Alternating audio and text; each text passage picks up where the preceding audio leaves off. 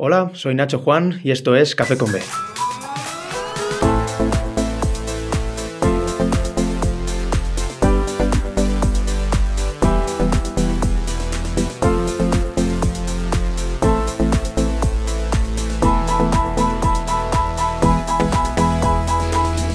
Muy buenas, bienvenidos y bienvenidas a Café con B, el podcast en el que disfrutaremos de un buen café acompañados por personalidades de nuestro baloncesto. Hoy tengo el placer de compartir este decimoséptimo café con un entrenador que tras cuatro temporadas en ACB con Zaragoza, este verano se ha unido al staff técnico del Bayern de Múnich como entrenador ayudante de Pablo Lasso. Y todo esto, ojo, con tan solo 26 años. Nacho Juan, Nacho, ¿qué tal? ¿Cómo estás? Hola, ¿qué tal? Muy buenas. Muchísimas gracias por, por, aceptar mi invitación. Ya desde tu etapa en Zaragoza, la verdad es que me pareció que tenías un perfil muy interesante, obviamente por tu precocidad, ¿no? Porque si no me equivoco, tú estudiaste periodismo y prácticamente fue acabar la carrera, empezar como ayudante de Porfi, si no me equivoco, ahora me, contarás bien.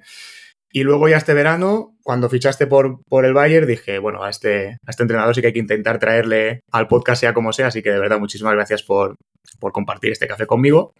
Y vamos a empezar con la pregunta de rigor, ¿quién es Nacho Juan? Bueno, pues Nacho Juan es un chaval de 26 años eh, que tiene el, el privilegio y la fortuna de decir que ha hecho de su, de su pasión su trabajo. Y es un trabajo que le ha llevado en, poco tiempo a vivir eh, experiencias extraordinarias y para mí lo más importante de todo, conocer gente fascinante. Eh, es un, Nacho es un, es un chico que, no ha buscado de forma muy forzada, por decirlo así, eh, la profesión de entrenador, pero que ha tenido la suerte de, de que en poco tiempo ha tenido diferentes caminos que le han llevado a este. Ha podido disfrutar de diferentes etapas dentro de, un mismo club, ha podido disfrutar de diferentes experiencias que le han hecho modelar ya no solo su forma de ser o su forma de trabajar, sino su forma de, concebir también esta profesión y, este trabajo tan, tan bonito que es el de ser entrenador de baloncesto.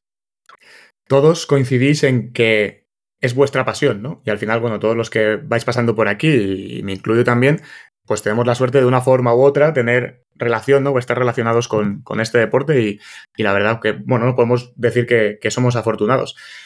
Em, yo quería preguntarte qué hace un chico como tú en un sitio como este. Es decir, cómo llega un graduado en periodismo a ser entrenador de, de Fisac en el club de su vida.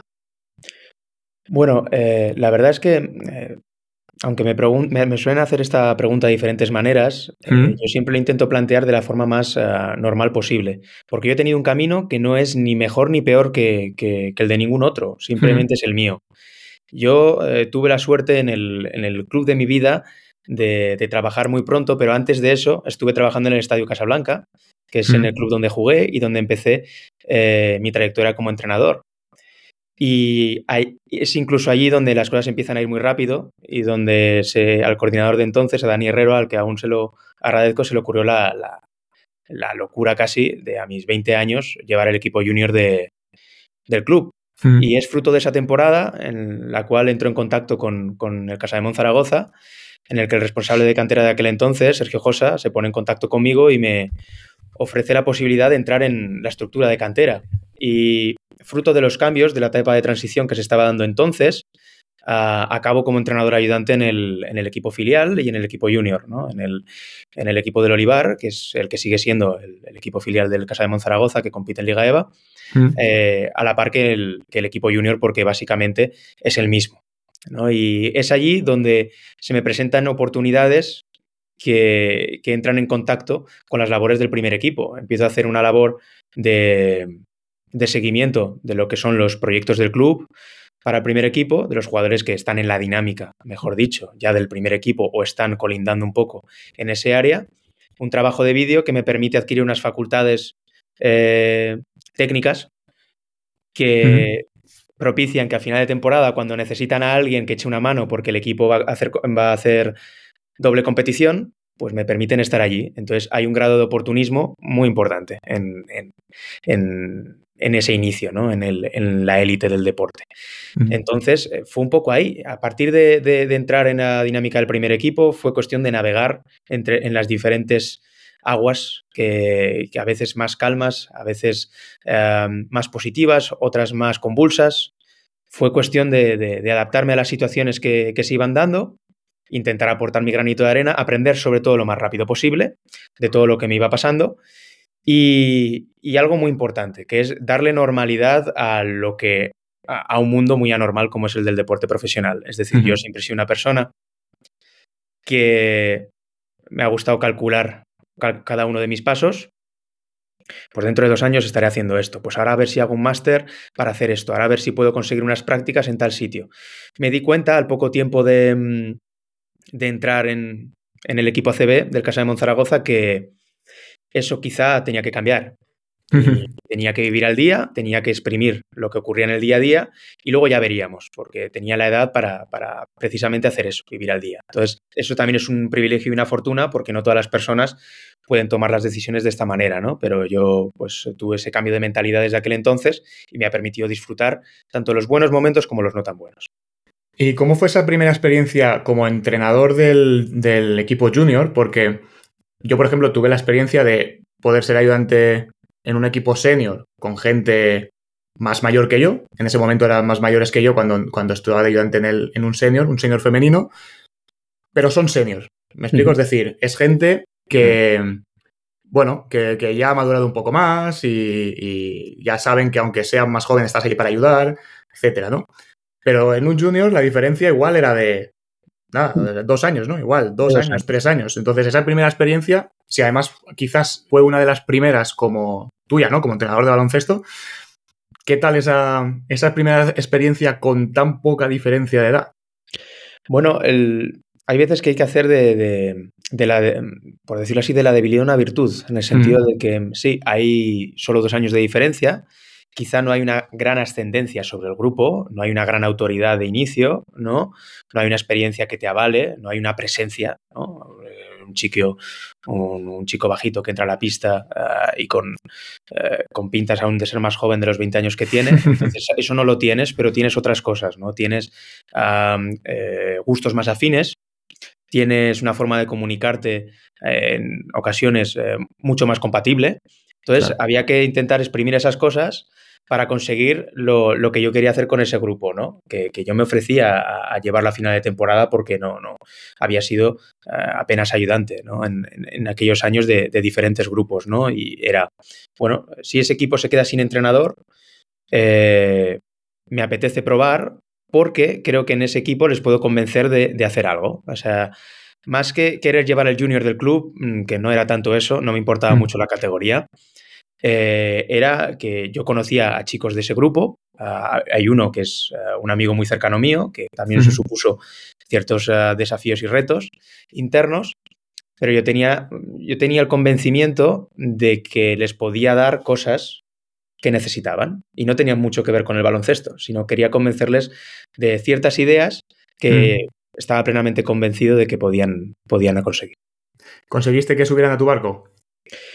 Considero que sí, porque lo, ese equipo no sé muy bien si jugó bien al baloncesto, no sé si jugó bien el bloqueo directo, no sé si defendió el balance defensivo al nivel que debía, no lo sé, pero sé que compitió del primer día al último, supo competir, trabajó en equipo, ah, superó ah, circunstancias complicadas, muy complicadas que son siempre en segundo de bachiller, cuando, son, cuando son chicos que además no se van a dedicar al baloncesto y lo están haciendo por, por, ah, bueno, por, por pasión, como lo hacemos también los entrenadores. Yo lo que más me gustó ese año fue ver que ese equipo prácticamente desde el primer día hasta el último creyó que podía competir cada partido y disfrutó de, de las oportunidades que se les dio. Muy bien. Vamos a pasar a cuando llegas a, a Zaragoza. ¿Cómo es tu primer día me interesa saber un poco esa primera temporada, ¿no? Pero sobre todo el primer día. O sea, ¿cómo es ese primer día de llegar allí a un club en el que tú has sido, eres eh, abonado, ¿no? Eh, entonces, tú habías ido a ver los partidos, eres el abonado número X de, del Casa de Monzaragoza y de repente llegas y el primer día de trabajo allí con Porfi. ¿Qué recuerdas de ese día?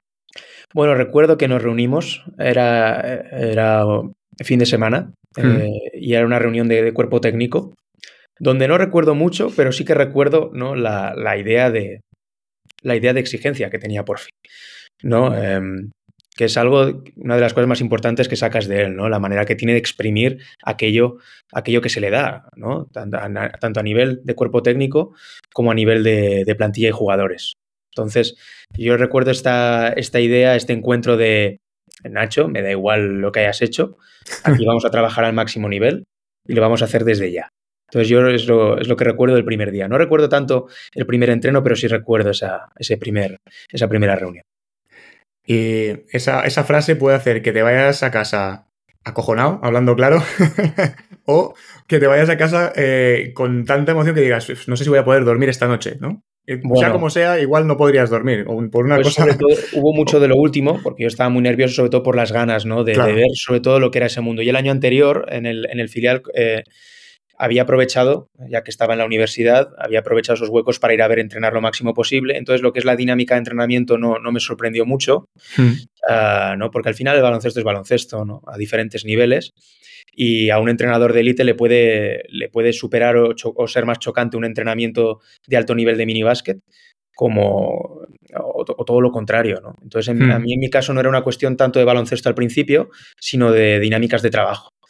Porque, bueno, y al final no era una cuestión tanto de mm, táctica técnica, que, bueno, evidentemente llegaría a momentos donde habría que resultaría desafiante, hmm. pero al final era, estoy haciendo esto de forma profesional, es mi primer trabajo, porque yo como periodista había hecho todo el trabajo de forma amateur, había, habían sido proyectos míos hmm. o proyectos eh, en colaboración con otras personas y, era, era, un hobby, era algo que estaba, eh, estaba haciendo también para alcanzar eh, otras experiencias, pero esto ya era un trabajo. Esto dentro de, evidentemente, de, la menor presión de lo que era un entrenador ayudante más secundario, eh, no había mucha responsabilidad, no había foco sobre ti, pero estaba la responsabilidad de, bueno, tengo que poner mi granito de arena para rendir los fines de semana, porque esto al final eh, los resultados mandan y, la presión de una manera o de otra existe. Sobre todo a través de esta exigencia ¿no? que conseguía transmitir eh, Porfi y que hacía eh, sacar lo mejor de ti. Y además de la exigencia esta que comentas de Porfi, ¿qué te llevarías de él? Es decir, ahora ya no trabajáis juntos, quizás en algún momento más adelante pues se vuelvan a cruzar los caminos, nunca se sabe, ¿no? Pero ¿con qué te quedas de Porfi? Yo sobre todo su capacidad para convencer a los jugadores de, hacer ciertas cosas para alcanzar su mejor versión. Él saca lo mejor de, jugadores que, de los que no hay tanta expectativa, hmm. porque los convence a través de cosas sencillas, simples, con las cuales van a aportar. Y a partir de ese punto básico que tú alcanzas, ah, vamos hablando de baloncesto, tú tienes que eh, jugar sin balón, cargar rebote ofensivo y defender uno contra uno. Si consigues hacer esas tres cosas, jugarás las hacía en el ese jugador las hacía en el entrenamiento y las hacía en el partido. Y a partir de ese punto básico, que te pueden hmm. dar 10 minutos por partido, tú eres capaz de crecer en otras cosas. Claro. Antes, lo estabas comentando, antes de, dedicarte profesionalmente al baloncesto, pues iniciaste unos cuantos proyectos, ¿no? Personales, amateur, pero incluso siendo amateur, hubo uno, o sea, en tu cuenta de Twitter, entonces Twitter, ahora X, pero bueno, yo lo sigo llamando Twitter, ¿no? en el que pues llegaste a tener mucha repercusión, ¿no? Hacías análisis de, del NCA, ¿no? De la Liga Americana Universitaria, hacías guías de la NCA y mm. yo esta pregunta se la hice también a Gerard Solé, que, también es un gran especialista en NCA. Bueno, es con el que empecé, de hecho. Mira, ves, pues eso no lo sabía. Pues cuéntame un poco eso.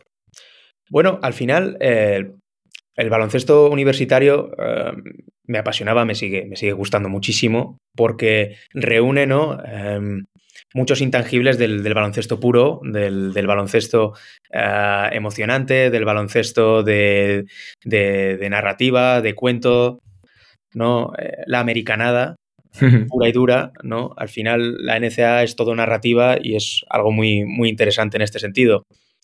Entonces, eh, yo por el camino del baloncesto universitario conocí gente muy interesante, como es el caso de Gerard, con el que compartí retransmisiones, con el que compartí retransmisiones de jugadores a los que hoy me estoy enfrentando.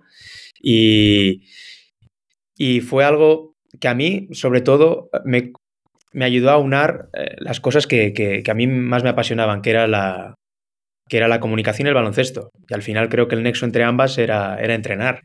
¿no? Evidentemente, pues a personas como Gerard, eh, le acaban eh, decantando la balanza hacia el periodismo, a mí fue hacia, hacia, la cancha, también por las circunstancias que tuve.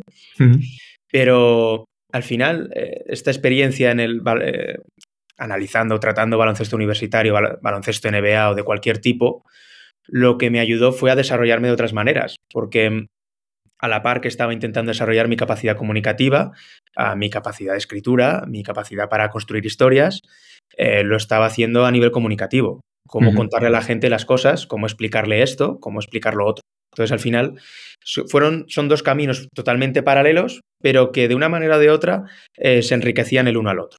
Claro, y tu capacidad de análisis, ¿no? Porque al final estabas analizando cada equipo, qué, fortalezas, qué debilidades que tiene esto, esto, otro. Un poco más contestado a la pregunta, ¿no? Pero yo le hice esta misma pregunta a Gerard y le pregunté qué tiene la NCA que no tienen otras ligas. Pues yo creo que tiene ese punto de mm, precisar, es un poco lo que comentaba antes. Yo hmm. creo que tiene, hay un punto emocional, pasional, eh, que, es difícil encontrar eh, en, otros, eh, en otras competiciones. A mí me gusta mm, enlazarlo muchas veces a, lo que sentimos en, el, en el deporte europeo por, por nuestros equipos. Ese sentimiento de arraigo que no es, que no es, vamos a decirlo, que no es tan común en la NBA, ocurre en la NBA como por supuesto en todos los deportes, pero ese sentimiento de arraigo que hay en mm. el deporte universitario hacia tu alma mater es, es algo muy puro y es algo muy transparente. Yo creo que es ese punto eh, emocional, ese punto narrativo, yo creo que es algo que me enganchó desde hace años porque era una fábrica, la NCA era una fábrica de, historias y de héroes al final, ¿no? Eh, el chico que no jugaba nada en su, en su primer año y que acabó, llevando el último año de, su universidad a, su equipo al éxito, ¿no? Hmm. Una narrativa tan simple, tan simplona, era, tenía muchas vertientes en el baloncesto universitario, ¿no? Porque hay muchas historias que contar, son muchas universidades con contextos muy diferentes y que precisamente es muy rica por eso, porque cada universidad es un mundo. Claro. Y esta narrativa que comentas, cada vez, o a mí me da la impresión, yo no soy un especialista en NBA para nada, pero me da la impresión que esta narrativa cada vez tiene más peso en la NBA. Por ejemplo, para decir un, MVP de, temporada regular, pues muchas veces escucha a esa gente que sí que es especialista en NBA, o escuchas otros vídeos, podcasts, lees algún artículo, y, todos hablan un poco de, la narrativa, ¿no? De, de, dónde viene este jugador o cómo ha tenido que reinventarse para no sé qué, tal. Obviamente, luego, si los resultados del equipo acompañan, pues tienes más posibilidades, ¿no? De que, de que si tus números individuales son buenos y los resultados del equipo acompañan, pues más posibilidades, ¿no? De que, de que te den el MVP. Pero siempre está ese punto de la narrativa, la narrativa, la narrativa. Entonces, ¿tú ves esto también? O sea, ¿ves que la narrativa cada vez tiene más peso en, en NBA? Creo que sí, porque mm, hay, es, muy importante saber vender eh, las cosas eh, en todos los ámbitos. ¿no? En el ámbito periodístico hay que saber vender una historia, pero en el ámbito profesional hay que saber vender eh, tus productos, como el entrenador tiene que saber vender sus ideas. Entonces, al final, tú buscas un punto diferencial, algo, esa, información, ese, ese contexto, ese background que dicen ellos, que pueda marcar la diferencia en una toma de decisión a la hora de elegir a este jugador u otro. Pero al final el, espectador creo que hoy en día eh, quiere ah, interactuar más con aquello que ve y una forma de interactuar es conocer su pasado y es conocer de dónde viene y conocer realmente quién es. ¿no? Yo creo que esto está dentro de, las inquietudes de, la sociedad actual y, del producto que consume, en este caso el, deporte. Entonces, eh, la NCA al final es un puente para conseguirlo. Es un hmm. puente para conseguirlo. Em, veremos hacia dónde nos lleva esto, ¿no? Porque el baloncesto universitario está cambiando, eh, fruto de, este dinero que está entrando a, los jugadores, ¿no? Veremos cómo se desarrolla, es muy complejo y hay mucho sobre lo que aprender e informarse, pero al final yo creo que a la gente siempre le va a gustar una buena historia, eh, a un dirigente de un equipo siempre le va a gustar una buena historia y a un, reclutador, a un director deportivo, siempre le va a interesar ah, saber la verdad de la historia para decantarse por un jugador o por otro. Porque al final eh, tiende a ser muchas veces lo, personal, ah, lo mental, lo emocional, lo que acaba decantando la balanza y más en niveles tan altos, deportivamente hablando. Porque todos los jugadores que se presentan en un draft y que están con posibilidades de entrar entre los 15 primeros, todos son jugadores y proyectos extraordinarios. Hmm. Por lo general, ¿no? Por mucho que evidentemente el trabajo de algunos sea decir que no hace bien esto que lo otro, estamos hablando de la máxima élite eh, mundial de, ese deporte a esa edad y por tanto eh, necesitas algo que cambie la diferencia. Y al final salta a la vista que muchos ah, jugadores ah, lo, que marcan, lo que marca su carrera es ese ámbito personal, ese ámbito de madurativo que, acaba haciendo que, se desarrolle de una manera o de otra. Claro. A ver, a mí personalmente me gusta que se le dé también esa importancia al, background, ¿no? Eh, a la narrativa, porque eso significa que ya no son solo los números lo que importa, sino que también es la persona, el jugador, Mm. Eh, lo, que, lo que también importa, ¿no? Entonces, y, más, cuando, más cuando en las edades de las que estamos hablando los números son muy relativos. Ah, no, es lo mismo um, evaluar estadísticamente a un jugador que viene de jugar 10 minutos en la Euroliga mm. que evaluar a otro que viene de una universidad media mediana, eh, mejor dicho, eh, en el que disputa 30 minutos por partido y tiene la posibilidad de tirar 25 tiros. Claro. Entonces, hay que saber contextualizar las cosas y para ello la historia de los jugadores, su contexto en general es, casi lo más importante. Porque eh, que, hay más valioso para un entrenador que saber que este chico con apenas 18 años ha sido capaz de cumplir un rol en un equipo profesional eh, día, sí, día también. Entonces, por eso también están entrando cada vez más en valor, en mi opinión, eh, los talentos europeos. Más allá de que se, están, se, están, se están cerrando estigmas, eh, sobre, sobre, europeos en, sobre europeos o jugadores internacionales en la NBA, eh, pero esto es algo que se, que se valora mucho, ¿no? Eh, en cuanto, yo siempre saco mucho esto ahora, cuando la gente me pregunta sobre jugadores, me gusta mucho hablar de máximos y mínimos, es algo que saqué de Jaume Ponsarnau, cuando fue su ayudante, ¿no? son jugadores, hay jugadores jóvenes capaces de, de tener mínimos muy altos a una edad muy temprana. Y eso hay que sacarlo en valor. Y, sin embargo, ah, son elegidos en un potencial draft en una posición más baja porque se apuesta por aquellos que tienen los máximos más altos, aunque sean mínimos más bajos. Pues fruto de este dilema, de este conflicto, eh, pues ahí está el, valor de, la toma de decisiones que tienen los altos directivos en, la NBA, por ejemplo. Y ahora que estamos hablando de jugadores, ¿cómo ves a Daimara? Bueno, Adai está pasando por, por un proceso necesario, que es el de, mm, el de enfrentarse a una adversidad cualquiera que, fuese. Podría haber sido en Zaragoza, podría haber sido en Kathmandú o podría haber sido en UCLA, como es ahora mismo. Enfrentarse a una adversidad, em, afrontarlo y crecer a partir de allí. Es un jugador que, tuve la oportunidad de convivir mucho con él uh, encargarme de su trabajo individual el año pasado y algo de lo que te das cuenta y que aprendes de él es de su capacidad de adaptación a las situaciones. En el juego, sobre todo, es una capacidad para, para, para con ese físico ser determinante en contextos tan diferentes que lo hace asombroso. Evidentemente, ahora se abre esta, este debate con ruido mediático, como es normal, por, por las expectativas y el potencial que tiene, pero es un proceso dentro de su camino. A mí eh, me, gusta mucho esta, esta frase que, la escuchaba en inglés al, ver la serie, la recomendaré después, de Ted Lasso, ¿no? que decía aquello de, oye, un, desafío no es como, es como montar a caballo. Si, si, estás, si estás todo el tiempo cómodo, algo estás haciendo mal. ¿no? Mm, y, claro. y Adai está pasando por un, por un proceso con sus dificultades, que, le pueden hacer acelerar el proceso o ralentizarlo. En cualquier caso, va a ser su camino. Él tiene unas posibilidades, con paciencia, perseverancia y con la cabeza que tiene, estoy seguro de que acabará superando los, obstáculos que tenga delante. Ahora hay mucho ruido, le tocará afrontarlo. Es un chico que sabe muy bien afrontar de todo esto y, siempre se ha desmarcado de él y, que tiene que seguir trabajando. Pues, tiene la ética de trabajo, tiene la capacidad. Así que yo creo que con él eh, como decimos siempre los que hemos trabajado, yo creo que con él, con él es cuestión de tiempo. Y que haya ruido, para mí, esta es mi opinión, en su caso, ¿no? Sea como sea, e, es bueno. Es decir, que haya ruido significa o bien que se esperaba algo de él que ahora no está teniendo, o bien que está, se está viendo algo que no se esperaba de él. Entonces, quiero decir, sea como sea, que haya un ruido significa que, hay interés por, el jugador, ¿sabes? Eh, por otro jugador mm, con el, por el que no oyes nada, pues quizás es porque ¿sabes? No, no, no se espera tanto de él o no. Yo no sé si es mejor o peor, pero en cualquier caso es una circunstancia que él tiene. Hay jugadores que acaban explotando sin haber tenido ruido en toda su trayectoria formativa, ¿no? Sí, sí, Hay totalmente. casos en la, en la CB de éxito como el de Miquel Salvó, que se ha pasado por todas las categorías FEP posibles, sin el menor ruido posible, Sí.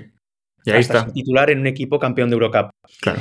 Al final es eh, cada uno afrontar el camino que tiene. Eh, yo he comentado anteriormente, bueno, yo tengo la suerte de ser entrenador ayudante en Euroliga y tengo 26 años. Soy consciente de lo que ello implica, pero no por ello ah, soy un gran ejemplo para, para todo el mundo. Seré ejemplo para algunas cosas, para otras no lo seré tanto.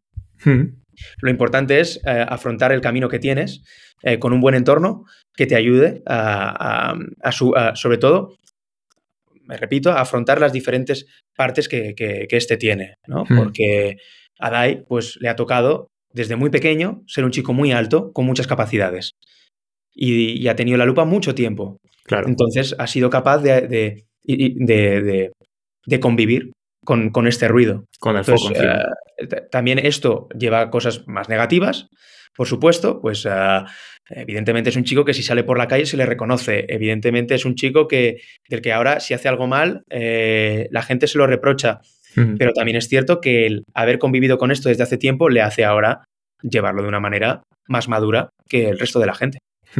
Claro. Me gustaría que me explicaras un poco cómo, cómo llegas a fichar por el Bayern. O sea, te contactó Pablo Lasso directamente, oye, eh, quiero que te vengas conmigo, Nacho. O fue a través del club, o no sé, un poco por curiosidad. ¿Cómo, Bueno. cómo llega a ser ese contacto? Eh, no es una gran historia. Eh, Hmm. Sé que, porque me han preguntado esto bastantes veces y al final es, es un proceso bastante normal dentro de una dinámica profesional. Al acabar la temporada, mi, mi- mi agente me, me comenta que Pablo Lasso se quiere reunir conmigo en, en Madrid y para, para hablar. Y cuestión de horas me, me- me planto allí en Madrid y allí me, me hace la propuesta si estaría dispuesto a, a irme con él a Múnich. Eh, me da una semana para pensármelo y le doy la respuesta afirmativa. La gente piensa que es algo, una respuesta muy evidente. ¿Cómo vas a decir que no? Pues evidentemente hay, hay un punto, hay un punto ah, muy claro y evidente, valga la redundancia. Pero hay otro punto que era muy importante, que era el ámbito personal y era comentarlo con, con, con mi entorno, con, Claro. con mi pareja, con mi familia ah, y tomar una decisión. Eh, porque por muy, por muy llamativo que resultara desde el principio, podría haber dicho que sí en el momento. Hay, que, hay que pensar una de las cosas bien, hay que darles una vuelta, y más con una persona que lo primero que te dice al, al proponerte un reto así, te dice, sin compromiso, nos conocemos, tenemos confianza suficiente para decirnos las cosas. Si quieres una semana o más tiempo, tú dime. Pues al final son ingredientes para pensar las cosas correctamente, darle una vuelta. No hubo que darle muchas vueltas, eh, eso sí, eso sí que lo reconozco, pero darle una vuelta, comentarlo con quien lo debía comentar y aceptar la propuesta. Entonces te sobraron días, ¿no? Dentro de esa semana te sobraron unos cuantos días. Bueno, posible, pero, pero sí, pero también estuvo bien para darle un poco de... mm, Para templar, Perspectiva, ¿eh? para templar todo un poco y decir, eh, bueno, esto, esto es el inicio de, de- de- de algo muy nuevo para mí, porque yo al final me adentro en el mundo profesional, desde el club de mi vida, en mi misma ciudad, y todo es, eh, no digo más sencillo, pero al menos sí que es un poco más simple, ¿no? Y no hay mucha dificultad. Pero ahora entramos en un mundo totalmente nuevo, desde el mundo de, de la gente, desde el mundo de la negociación, desde el mundo de un nuevo contrato, desde el mundo de comentar todo en una lengua extranjera, desde el punto de, de- de mudarse a otro, a otro lugar. Entonces, me ayudó también estos días de más para también, eh, más que tra- trazar un plan, mentalizarme de lo que estaba por delante.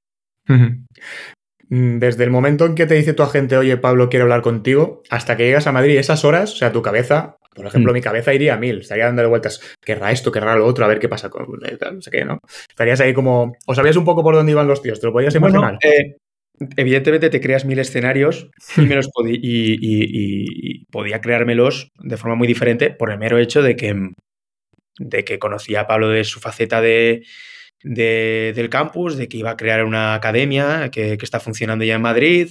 Eh, había varios frentes abiertos, pero evidentemente uno, uno en mi cabeza era que esta propuesta era, era posible. No, no, no por nada, sino porque al final yo era, yo era consciente de que, de que Pablo estaba cerca de firmar con un, con un equipo y que era extranjero y que, y que al final podía llevarse gente de su confianza con él mm. a, esa aventura, ¿no? Entonces, evidentemente, dentro de los escenarios que te creas en tu cabeza, pues ese era uno. Claro. ¿Y por qué crees que se fijó en ti y no en cualquier otro entrenador? Porque al final, si nos fijamos en entrenadores ayudantes dentro de la liga, pues eh, hay muchísimos entrenadores, unos con, con, muy poca experiencia, otros con muchísima experiencia, ¿no? Por ejemplo, en, uno de los episodios con, con David Hill es uno de los entrenadores ayudantes con más, con más experiencia, ¿no? Entonces, ¿qué crees que vio Pablo en ti para, para decidir, bueno, voy a llamar a, Nacho y a ver si se quiere venir conmigo? Bueno, hay, una, hay un conocimiento previo que yo creo que es determinante, es decir, él me conoce, sabe cómo trabajo, y luego hay unas circunstancias personales que son muy importantes y que hay que tener en cuenta. Al final, para una aventura en el extranjero, Ah, pues vas a contactar con gente de tu confianza, pero vas a contactar también con gente que se pueda adaptar a la situación. Al final yo soy una persona de 26 años que puede adaptarse a contextos muy diferentes, que creo haber demostrado mi capacidad de adaptación en Zaragoza a todos los cambios de entrenador y de situaciones que ha habido, y también de, cambios de rol y derivados.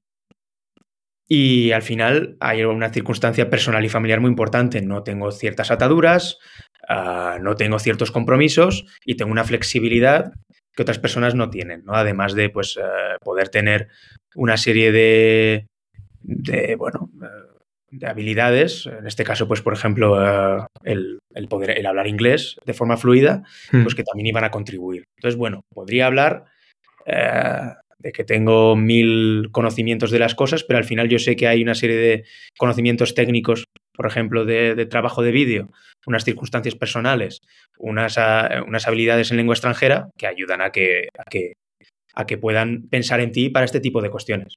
Claro, porque siempre luego ya cuando empieza a haber familia de por medio, también obviamente cuando es tu profesión, obviamente se hace y se puede hacer perfectamente, pero es cierto que que lo que comentas, ¿no? Es más complejo porque tienes que mover a una familia entera, o no moverla, dejarla y, ir y volver cuando se pueda y tal. Entonces, eh, bueno, es verdad que coincido totalmente que ese aspecto, pues, pues claro, puede ayudar.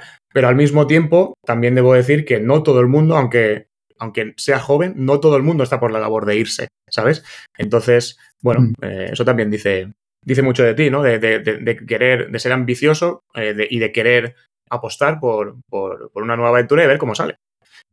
Sí, porque al final ah, yo estaba muy feliz en, Zaragoza, en el club. Eh, yo notaba la confianza que había en mí, eh, ya no solo en el corto plazo ah, para, para, ayudar en lo que fuese, sino para seguir creciendo dentro de la estructura del club. Y yo esto lo he notado desde el primer día hasta el último. Entonces, para mí era una cuestión de si no lo hago, si esto no lo hago ahora, ¿cuándo lo voy a hacer? Es un tren que no, no podía dejar pasar. Era una cuestión de, de poner también esto en perspectiva y decir, es, una oportunidad única eh, en una organización eh, extraordinaria, como es la del Bayern Múnich, y con, con, la posibilidad, sobre todo, de trabajar con uno de los mejores entrenadores de la historia. Claro. Entonces eran demasiados condicionantes como para decir. como para decir que no, ¿eh?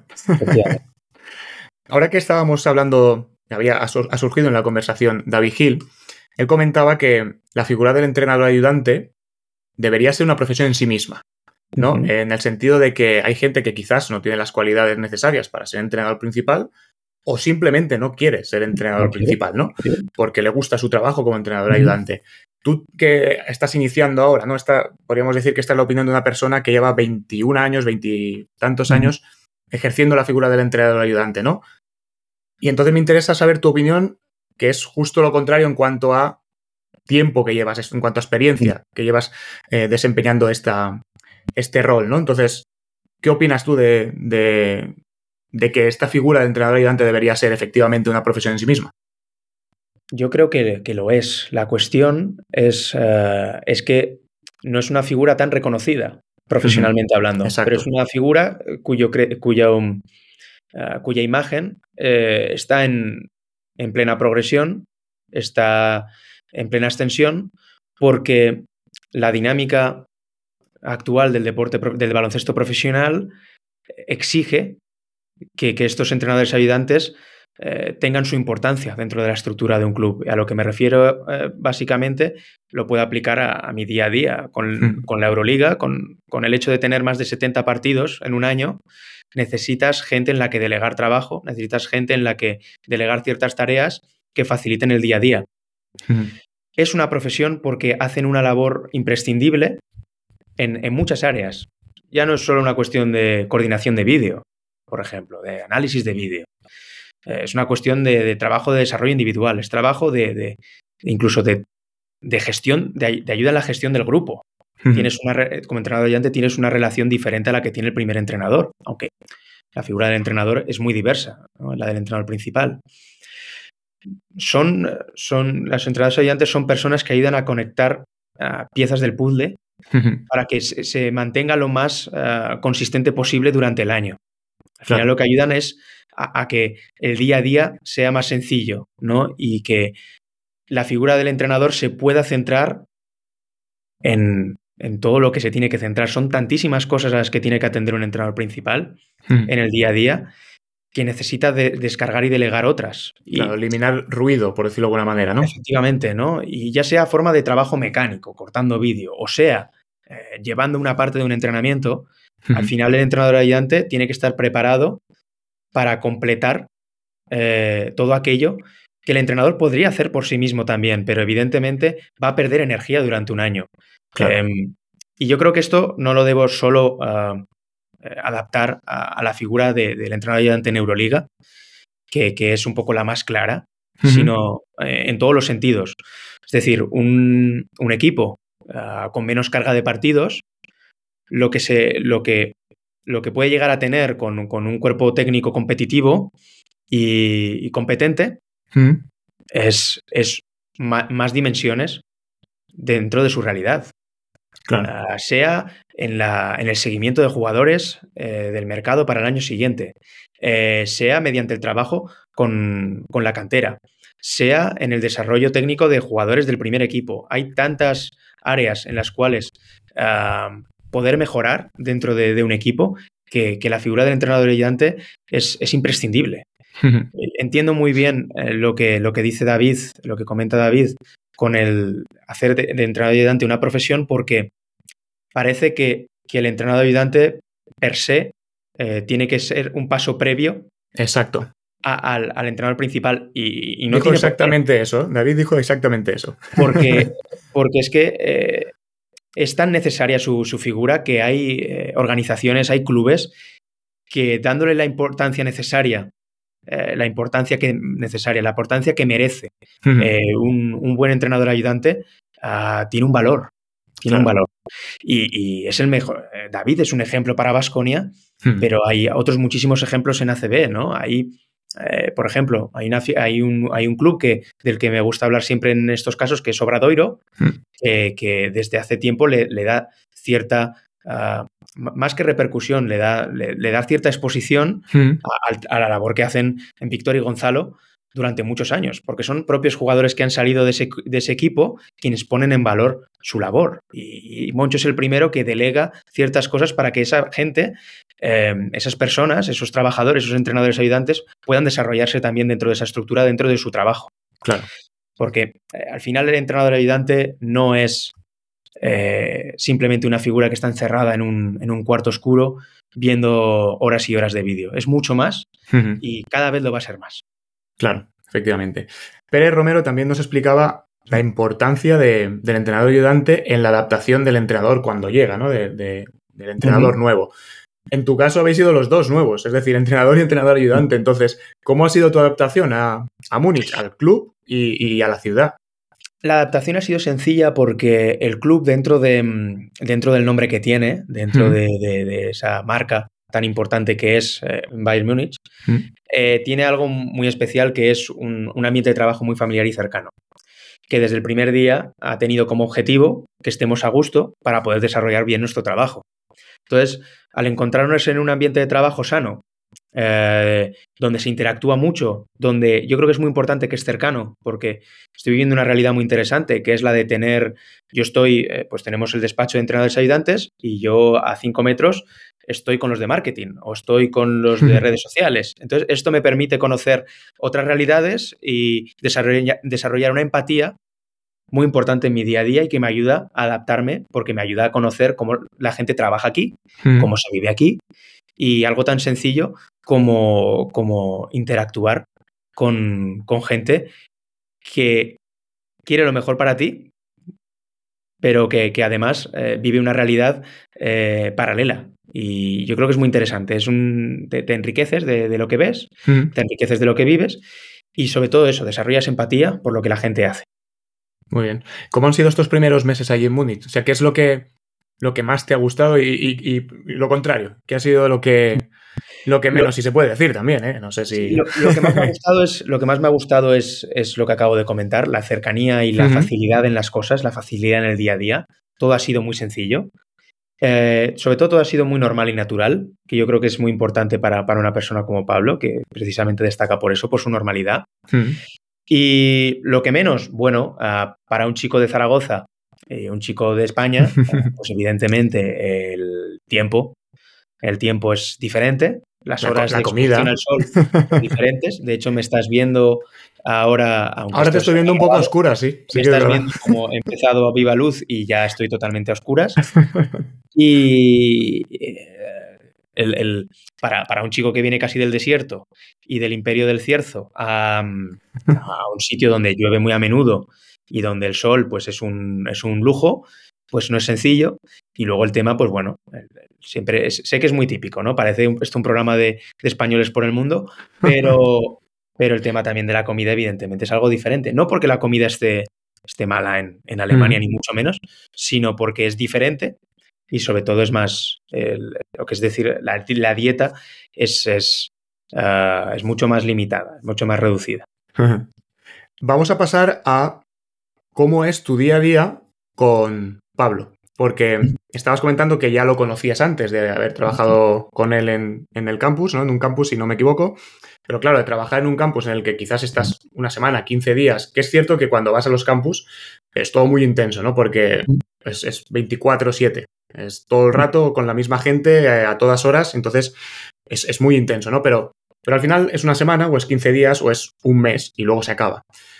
Pero ¿cómo es trabajar con Pablo durante un día y otro día y otro día, una temporada entera, bueno, media temporada que llevamos de momento, ¿no? Pero ¿cómo es este, cómo está siendo la experiencia? Pues trabajar con Pablo es algo sencillo porque hace las cosas uh, de forma sencilla, las hace naturales y normales. No hay sobreactuaciones, no hay, uh, no hay montañas rusas. Todo se basa en la confianza y la honestidad. Al final no tengo una relación sumisa con él, no he venido a Múnich para decirle que sí a todo. Uh -huh. Lo que hacemos es decirnos a la cara lo que, lo que eh, consideramos bueno y no tan bueno, lo que tenemos que mejorar o no, lo que estamos de acuerdo y no estamos de acuerdo, ¿no? Que, que por supuesto, con todo lo, lo, larga que es una temporada y todas las cosas que pasan y todos los partidos que hay, pues hay muchas cosas en las que no estamos de acuerdo, otras en las que sí. Claro. Entonces, nuestro día a día se basa en tener una comunicación estrecha y también en, en una comunicación estrecha que no siempre se basa en lo mismo. Es decir, eh, saber qué momentos hay para decirle ciertas cosas, eh, porque, por ejemplo, él gestiona mucho mejor uh, los tiempos de las cosas que yo, por su experiencia, mm. por su temple en, en, ciertos momentos, por su gestión del resultado, que yo. Yo estoy aprendiendo mucho a intentar a gestionar emocionalmente mejor el resultado, porque mm. vengo de jugar 30 partidos y ahora juego más de 70. Entonces no es lo claro. mismo. Siendo que cada partido importa, hay que poner eh, cada, cada, resultado en su contexto. Entonces el día a día es de comunicación estrecha eh, y natural. Es decir, saber encontrar los momentos para hablar del clásico de ayer, o de antes de ayer de la Supercopa mm. de fútbol, y saber qué momentos hay para hablar de la, nuestra defensa del bloqueo directo lateral contra, contra el Alba de Berlín, que tenemos mm. en, en, unos días. Entonces es eh, encontrar los momentos para hablar las cosas. Pero al final lo importante es eso, eh, comunicarse de forma natural, eh, amistosa y en ocasiones profesional. Claro. ¿Con qué, si te tuviese que decir quédate con una cosa de Pablo, ¿qué te llevas? Me soy muy repetitivo, pero para mí la, normalidad, es decir, la capacidad para, para salirse de, este circo en el que estamos, para ver las cosas con la perspectiva correcta. Evidentemente él es una persona emocional, pasional, en la dirección de partido, en la gestión del partido, pero él es capaz de poner cada cosa en su contexto y, entender que si hemos perdido hoy, nos ha acabado el mundo. De que tenemos que olvidar, hay que olvidarnos de ciertas cosas que han pasado y otras no, porque en 48 mm. horas o en menos de 48 horas tenemos otro partido. Entonces, yo esto es a lo que le doy más valor, a esa transparencia, a esa honestidad y a esa relación de confianza que genera con todo su entorno para vivir las cosas con normalidad. De forma emocional, pasional, como es él, pero con normalidad. Hay que entender qué momentos son eh, para dramatizar y qué momentos no. Y, la y dramatizar lo justo, porque no te da tiempo. Porque ese mismo tío que le quieres meter un banquillazo y que no juegue en un mes. en dos días está jugando otra vez. Efectivamente, 48 horas es tu base titular. Entonces, eh, en ese dilema interno, él se mueve muy bien y, es admirable y, uno y, uno aprende mucho. Evidentemente, creo que hay un punto que, que, tiene él, que mm. dentro de su habilidad y dentro de, también de su talento, son talentos diferentes que tienen las personas, dentro de su, inteligencia emocional. Pero esto es algo que, él tiene y que a mí me fascina, porque yo estoy acostumbrado a dinámicas diferentes, donde, donde estás seis días preparando un partido y donde si pierdes, te estás hundido, y donde los lunes son un martillo. Sí. Son un martillo y donde cuesta levantarse, cuesta primero cuesta dormir, cuesta levantarse y, el lunes hace de mazo. y él sabe gestionarlo muy bien. A mí me cuesta, me cuesta aún, pero bueno, siempre es bueno teniendo, sabiendo que, la persona que lidera el grupo y la persona que, es responsable de todo lo, sabe llevar. Claro. Si una persona como Pablo, que lo ha ganado todo, es capaz de llevarlo, pues supongo, ¿no? Que tu mente dirá, bueno, si esta persona lo puede llevar, eh, de algún modo lo voy a tener que poder llevar yo también. Es, predicar con el ejemplo. Claro. Es, liderar desde el ejemplo. Él hmm. no pretende que las personas sean como él, pero sí que las personas le acompañen en, su camino, ¿no? Y, él, no te va, él no te va a apretar ni te va a pinchar para que seas de una manera o de otra. Él eh, te transmite confianza, te transmite tranquilidad y a partir de esa tranquilidad tienes que ser tú quien da un paso adelante y, se exija para ser la mejor versión de uno mismo y ayudarle en lo que sea necesario. Un día hay que ayudarle más en una cosa, se le echa una mano. Otro día en otra cosa, otra cosa. Mm. Pero sabes que tienes a, un, líder al lado capaz de adaptarse a la situación y sobre todo capaz de, gestionar eh, todo lo que tenga enfrente, ¿no? Porque él como, como, entrenador de éxito que es, em, ha vivido de todo. Claro. Tú que estuviste al lado en ese momento, ¿Cómo vivió Pablo la Vuelta a Madrid? Porque independientemente del equipo con el que simpatices, cuando tú ves que un entrenador recibe una ovación como la que recibió él en Madrid, ¿no? O, ahora recientemente eh, Pedro Martínez en Manresa por los mil partidos en ACB, da igual, del equipo que seas, se te eriza la piel, ¿no? Eh, te emocionas. Si realmente lo vives y sabes lo complicado que es entrenar y realmente sabes lo, complicado que es hacer lo que, lo que esta gente está haciendo, te emocionas, ¿no? ¿Cómo vivió Pablo, por, por, lo que dices, ¿no? Que es tan pasional. ¿Cómo lo vivió él, esa, esa vuelta a Madrid? Pues lo vivió con, emoción, eh, sin, sin, tapar lo evidente, hmm. eh, siendo transparente, eh, sin querer ocultar lo que es él, pero también siendo muy consciente y haciendo consciente a los de su alrededor que una vez el balón estuviera en el aire, se acabó. se acabó. Y fue así, fue así, fue un momento muy emocionante fue un momento que superó, yo creo, las expectativas de cualquiera, porque nadie está preparado para, algo así. Pero yo creo que es algo que, evidentemente le, le, dio un empujón, le da un empujón moral a cualquier persona, ¿no? No hay, no hay mayor premio ¿no? en, en el deporte que, que el aprecio y que el aprecio de, la gente, el aprecio de la gente que, ha estado apoyándote todo este tiempo y que va a seguir apoyándote estés donde estés. ¿no? Entonces ese mensaje evidentemente es algo que cala, algo que emociona, pero que en el momento que se empezó a jugar se acabó, porque él por encima de todo es un competidor y, no teníamos otra cosa en la cabeza que competir y ganar ese partido. Nos veíamos capaces de ganar ese partido, lo competimos bastante bien, nos faltaron muchas cosas para, para ganar el mejor equipo de Europa, pero, pero esto era lo importante, ¿no? Em, también, aunque me repita, darle normalidad. Y darle normalidad es, me pasa esto, eh, es emocionante, no es un partido cualquiera, no nos vamos a engañar, no vamos aquí a hacer una rueda de prensa futbolera hacia hmm. la gente, no voy a ocultar lo que siento, pero eso sí, una vez empiece, esto se acabó y todo el mundo centrado en lo que tiene que estar, ¿no? Y, al final todos le, todos le seguimos, porque con Pablo acabas haciendo lo que transmite. Entonces, eh, yo creo que esto es también lo que le hace especial. Entonces le seguimos. A mí también me resultó emocionante eh, y yo lo estaba viviendo como, como espectador, ¿no? Y, ¿no? y era un momento que yo creo que además había que vivir como espectador. Eh, aunque suene poco profesional, creo que era importante vivir ese momento porque era un momento único en la historia del deporte europeo y había que vivirlo como tal, intensamente. Pero una vez empezó el partido, pasamos página en el momento que, ves ahí a Campazzo y a Tavares, se te acaban los aplausos y te pones alerta. Como para no ponerte alerta, ¿eh? Con, Campazzo y Tavares. Son, tantos frentes eh, los que tienes contra ellos que, a veces no, tienes que ser consciente de, que si no sabes por dónde te va el aire, no pasa nada. Han estado muchos más en tu situación y lo primero es asimilar que va a haber un momento que no vas a saber por dónde te están pegando, por dónde te está dando de leches y no sabes quién está siendo. Y una vez asumas eso y te quites ese punto de presión que te, que te da la, la, superioridad, la superioridad del rival, vas a rendir mejor. Y eso yo creo que también nuestro equipo lo entendió a la perfección. Hmm ahora que ya sé que me están dando por todos lados, pues voy a ir intentando parar leches una a una.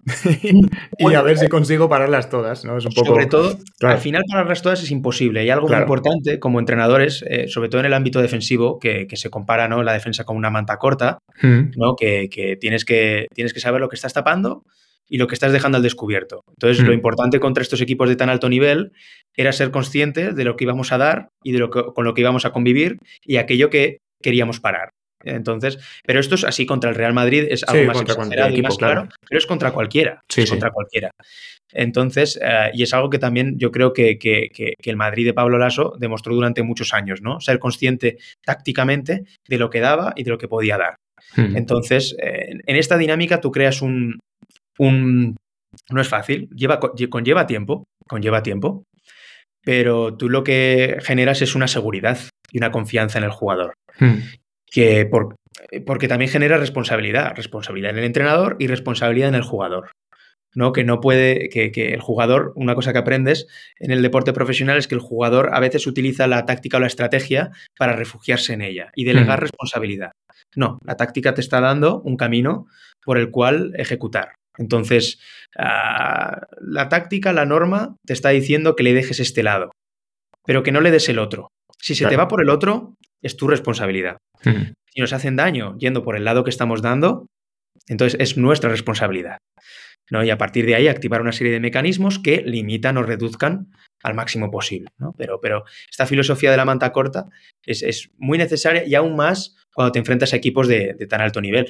No, al final, eh, el entrenador que piense, el entrenador que piense que va a parar a Mario Gesoña eh, es un poco, eh, a mi, a mi parecer, es un poco ingenuo va a meter 18 puntos igualmente.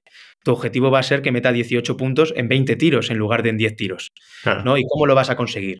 Ah, al igual cuando te enfrentas a, hablando de David Hill, cuando te enfrentas a Marcus Howard, te hmm. estás enfrentando a, un anotador eh, de máximo nivel. Hmm. Lo que se le da bien es anotar. Eh, no eres el genio de la lámpara que vas a conseguir que meta cuatro puntos. A lo mejor un día sí, pero lo habitual es que te meta igualmente los 16 puntos. La cuestión es cómo, elegir la manera en la que te va a hacer daño, elegir la manera en la que va a meter los puntos, o al menos intentarlo. Pero si te planteas tapar todos los agujeros o que te, tapar todas las balas que, te va tirando el Real Madrid, eh, estás entrando en un terreno peligroso. Al final no vas a poder tapar ninguna. Me ha gustado el símil este, ¿eh? el, de, el, de, la manta corta, me lo guardo. Me gusta, me gusta. Pues es, es válido y sobre todo muy necesario para mí en la construcción táctica de un equipo. Algo tan sencillo, pero tan... porque al final eh, el equipo necesita confianza y si la dinámica del deporte europeo va a ser el de jugar más partidos, mm. el equipo, eh, los equipos cada vez necesitan ser más sólidos en sus básicos para poder desarrollarse en, otras cuestiones, porque al final te vas a tener que refugiar en lo tuyo. Mm. O porque no te va a dar tiempo a preparar todo lo que quieres sobre el rival. Entonces, ¿qué te va a quedar? Lo tuyo. ¿no? Y esto tan, para mí tan simple es una de las, para mí, muchas razones por las que algunos entrenadores el mejor ejemplo para mí es Pedro Martínez, tienen éxito. O llamo a Ponsarnau, porque al final Pedro eh, consigue que sus equipos sean reconocibles y jueguen a una cosa que van a jugar todos los días. Claro. Evidentemente con sus matices, con sus matices de preparación, que los tienen como los que más, pero tiene una serie de, básicos, una serie de mínimos que le van a permitir competir todos los días. Cuanto más sólidos sean esos mínimos, cuantos más altos sean los mínimos y los consigas hacer durante la temporada, más capacidad competitiva vas a tener. Y más capacidad vas a tener luego a final de temporada, cuando no tengas tiempo de preparar ni de entrenar, o tengas que entrenar sin vendar porque te lo dice el prepa, hmm. eh, más capacidad vas a tener de, preparar ciertas cosas. Claro. Pues oye, me está encantando la charla que estamos teniendo y, y, lo malo es que se me acaba el tiempo, porque podríamos estar mucho rato más. Entonces, vamos a ir cerrando esto aquí y como siempre les pido a todos mis invitados, me gustaría que me dieses una recomendación de un libro y de una serie o una peli. ¿Cuáles serían tus recomendaciones? Mira, ah, en cuanto al libro, me gustaría recomendar uno de Daniel Kahneman, que es bastante conocido, eh, sobre todo también en el mundo del entrenador y en el mundo de la pedagogía, que es eh, Pensar rápido, pensar despacio, que es muy interesante para aquellos que nos interesa el saber el porqué de las cosas, el por qué la gente hace ciertas cosas, y que realmente em, me gusta porque dentro de la complejidad ¿no? del, cerebro humano intenta simplificar el pensamiento humano en, dos sistemas. Mm. Y sin querer hacer ningún spoiler del libro, creo que esto es suficiente para que, sobre todo los entrenadores o, las personas interesadas en, conocer el por qué la gente hace ciertas, hace ciertas cosas y qué le motiva a hacerlas, o como piensa, yo creo que es una obra muy, muy interesante. Es un buen tocho, es un buen tocho. hay que, hay que advirtiendo eh, al lector, por si acaso. Muy importante, porque yo, de hecho, me lo compré no como libro, sino como manual. Eh, ¿Qué me refiero? Eh, no, no me puse un mes a leérmelo, lo leí en, en, fases y en etapas. Parece interesante, ¿no? Pensar rápido, pensar despacio. es un bestseller de Daniel Kahneman que yo, de verdad, recomiendo mucho, me gusta recomendar. Y luego en cuanto a la, mm, en cuanto a la serie, eh, o película, me voy a recomendar serie porque ya la he mencionado. A mí, hmm. Yo soy muy de Ted Lasso. Es una serie que me ha acompañado en momentos buenos y momentos no tan buenos y que me ha acompañado en dos etapas muy importantes para mí como entrenador ayudante, que son con, Diego Campo hmm. y con Jaume Ponsarnau, dos personas que, más allá de entrenadores extraordinarios, considero amigos y a los que admiro mucho. Y es una caricatura entrañable de, de, la vida del entrenador, pero yo creo que eh, eh, se, proyecta sobre muchas cuestiones de la vida y, no hay persona a la que, a la, que no, la, no, la recomiendo. ¿no? Estoy intentando convencer, de hecho, de, a Lasso para que la vea. Muy bien. A ver si lo consigues, ¿eh? ya me contarás. Ah, eso no me costará. Muy bien, muy bien. Pues déjame antes de despedirnos, déjame recordar a nuestros siguientes que estamos en YouTube, Spotify, Google Podcast, Apple Podcast y iVoox. Así que si os ha gustado, suscribiros para no perderos ninguno de los próximos episodios. Os animo también a darle like o cinco estrellas según donde lo estéis escuchando, a compartirlo también con cualquier persona a la que le guste el baloncesto y creáis que, le pueda gustar. Y así pues me ayudáis a que este proyecto vaya creciendo poco a poco. Y ahora sí, Nacho, muchísimas gracias por aceptar mi invitación. Ha sido un placer poder compartir este café contigo y, de verdad que te agradezco muchísimo que hayas estado aquí porque creo que puede ser un referente para esa gran cantidad de entrenadores jóvenes que por suerte van saliendo. La verdad es que podemos decir que somos afortunados en, este país en que cada vez salen más entrenadores jóvenes y cada vez más formados y mejor formados, porque pueden ver cómo con ilusión, con pasión, con perseverancia y, seguro que con muchísimo trabajo, ¿verdad? Se puede llegar a formar parte de un club top de Europa, de un club de Euroliga. Así que creo que puede ser muy interesante y bueno, una referencia para, muchos entrenadores jóvenes. Así que de verdad, muchas gracias. Para mí lo, más importante es que la gente entienda, los apasionados de esto, eh, los que se quieran embarcar en esta aventura, eh, entiendan de que no hay caminos mejores o peores, que cada uno tiene el suyo y que la mejor manera de disfrutar del camino de uno es rodearse de la gente adecuada Ah, yo he tenido la suerte de tener entrenadores eh, magníficos, de tener muy buenos amigos, de conocer gente fascinante con la que compartir. Es muy importante compartir, debatir, discutir, porque es lo que al final, ah, como entrenador, ah, te acaba marcando la diferencia, ¿no? El ver otras perspectivas y el intentar tener ese punto de frescura que, que, necesitas para, para seguir teniendo pasión por esto. Muy bien. Pues de verdad, muchísimas gracias. Gracias a ti. Y a vosotros y vosotras, los que nos escucháis, muchas gracias por estar al otro lado. Y recordad, disfrutar de un buen café siempre es una buena idea, pero si además lo compartís con un amante del baloncesto como Nacho, pues oye, mejor que mejor. Un abrazo y hasta pronto.